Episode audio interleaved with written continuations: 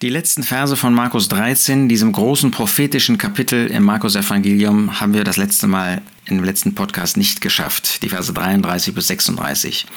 Dazu also jetzt noch ein paar Worte. Wir haben gesehen, dass diese, diese prophetische Rede sich an Gläubige zu jeder Zeit wendet. Sie hat natürlich eine besondere Bewandtnis für Juden in der Drangsalzeit, in der künftigen Zeit. Wir werden in dieser Drangsal nicht kommen, weil der Jesus uns vor dieser Stunde der Versuchung in den Himmel entrücken wird, wie er das der Versammlung in Philadelphia auch vorhersagt und äh, verspricht. Aber diese Belehrungen haben auch Auswirkungen im Blick auf unser Leben. Das wollen wir nicht übersehen.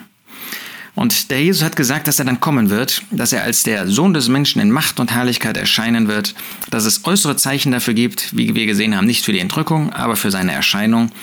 Und dass von dieser Stunde, das ist so erstaunlich, diese Demut äh, des Herrn Jesus, nicht einmal er als Mensch weiß, hier Sohn genannt, sondern nur der Vater. Und jetzt fügt der Jesus noch hinzu, gebt acht, wacht und betet denn ihr wisst nicht, wann die Zeit ist. Wenn er das nicht weiß, wie viel weniger wissen wir das? Wie viel weniger wissen das seine Jünger? Und deshalb ist es so wichtig, Acht zu geben, erstens, zweitens zu wachen, drittens zu beten. Lasst uns achtsam sein. Das gilt natürlich besonders für die Juden, dass sie sich nicht verführen lassen. Aber auch heute gibt es sehr viel Verführungspotenzial sind wir solche, die Acht geben, die Acht haben auf das, was der Herr uns sagt in seinem Wort, die ihm von Herzen gehorsam sind, die nicht abweichen, weder zur rechten noch zur linken. Sind wir solche, die ihm von Herzen gehorsam sind? Sind wir solche, die wachen, die wachsam sind, dass der Feind nicht eine Tür in unserem Leben findet, um uns zu Fall zu bringen, um die Schwachheit in unserem Leben und auch das Fleisch, das bei uns ist, zu nutzen, damit wir zum Sündigen kommen? Bist du wachsam? Bist du wachsam dadurch, dass du das Wort Gottes auf dein Leben anwendest, dass du das Wort Gottes liest, von Herzen liest, dich damit beschäftigst und eben drittens auch betest, diese ständige Gemeinschaft, diese Beziehung zu dem Herrn zu nutzen, zu pflegen, auszuleben, zu beten, in diesem Bewusstsein, wir sind abhängig von ihm, wir können nicht einen Schritt alleine tun, das ist so wichtig und es ist gleichzeitig so wertvoll. Denn ihr wisst nicht, wann die Zeit ist.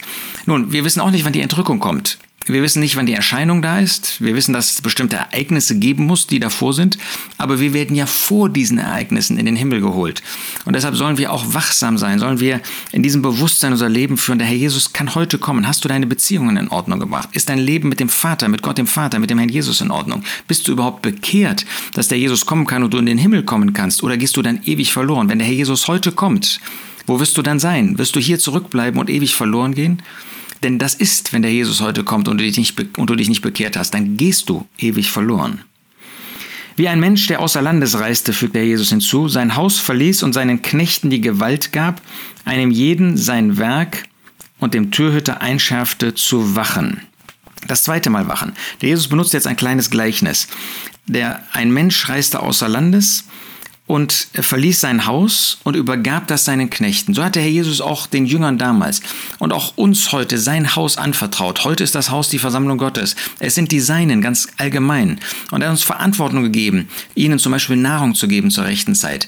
Äh, nicht über sie zu herrschen, das ist eben der böse Knecht, der das tut, sondern mit moralischer Autorität einen Nutzen zu bringen für diejenigen, die zu seinem Haus gehören. Ein Werk zu tun, das den Herrn verherrlicht. Als Türhüter aufzupassen, dass nicht nichts Böses hineinkommt, dass aber diejenigen, die dem Herrn dienen wollen, die dem Herrn gehorsam sein wollen, die sich bekehrt haben, hineinkommen. Sind wir solche, die das Werk des Herrn hier betreiben? Äh, das kannst du betreiben, wenn du einem irdischen Beruf nachgehst. Das sollen wir auch. Wir sollen in unserer irdischen Arbeit stehen. Ja, der Herr beruft die aller, aller, allerwenigsten dazu, äh, ihren Beruf aufzugeben. Die aller, allermeisten, die sollen in ihrem Beruf ihren Mann stehen und wenn sie alleinstehend sind, als Frauen auch ihre Frau, ihre Frau stehen sozusagen, wie man das so sagt, und äh, beruflich tätig sein. Aber sind wir solche, die unsere Zeit nutzen für den Herrn, die ihre Arbeit tun für den Herrn, die dann die freie Zeit nutzen, um ihm zu dienen? Das ist die Aufgabe eines Knechtes. Und dazu muss man wachen. Ja, die Türe muss bewacht werden, dass nichts Böses hineinkommt. Wie schnell kommt in unsere Häuser, in unser Lebenshaus, in unsere Familien, in die örtlichen Versammlungen, inmitten des Bereiches, des Reiches Gottes, wo er uns Verantwortung gegeben hat, Böses hinein, Falsches, falsche Lehre, falsche Moral. Sind wir wachsam? Das sind wir dann, wenn wir Gottes Wort in unser Leben aufnehmen, wenn wir Gottes Wort lesen, wenn wir durch Gebet von ihm die Kraft in Anspruch nehmen, um nach seinen Gedanken zu handeln. Wachen, das zweite Mal. Und Vers 35, das dritte Mal. Wacht also, denn ihr wisst nicht, wann der Herr des Hauses kommt, abends oder um Mitternacht oder um den Hahnenschrei oder frühmorgens. Ja, an anderer Stelle sagt der Herr Jesus, es gibt vier Nachtwachen ähm, und er kommt in der vierten Nachtwache. Und wir wissen das nicht. Wir haben den Eindruck heute, dass das muss doch jetzt die vierte Nachtwache sein.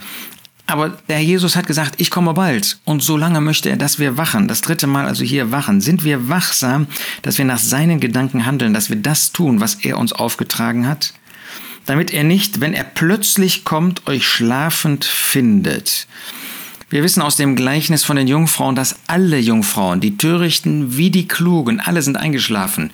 Wie ist das in deinem Leben? Bist du ein wachsamer Christ? Bist du ein wachsamer Knecht? Passt du auf?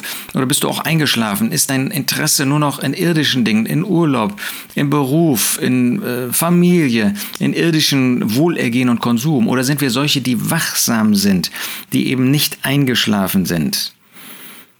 Was ich aber euch sage, sage ich allen, wacht, ein letztes Mal wacht. Sind wir wirklich solche, die die Ermahnung des Herrn ernst nehmen?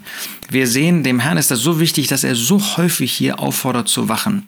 Wir haben das nötig, immer wieder uns gegenseitig zu ermutigen, zu ermuntern, auch zu ermahnen. Vielleicht muss er uns auch tadeln. Wo bist du eingeschlafen? Wo hast du aufgegeben, wachsam zu sein? Lasst uns wachsam sein. Was ich aber euch sage, sage ich allen. Das gilt dir und mir. Wacht. Lasst uns wachsam sein. Und wir sehen bei den Jüngern kurze Zeit später, dass sie eingeschlafen sind, sogar in der, fast in der Gegenwart des Herrn. Wie schnell geht das auch uns so? Wie schnell werden wir schläfrig im geistlichen Glaubensleben und lassen falsches, falsche Lehre, falsche Moral, muss ja nicht immer direkt böse alle sein, also in dem Sinne eines bösen Zustandes, aber Kleinigkeiten, die dann immer größer werden und wo wir nicht mehr wachsam sind. Deshalb lasst uns das ernst nehmen, was der Herr den Jüngern sagt, auch uns. Was ich aber euch sage, sage ich allen, wacht. Das ist der Schlusspunkt seiner prophetischen Rede, wacht.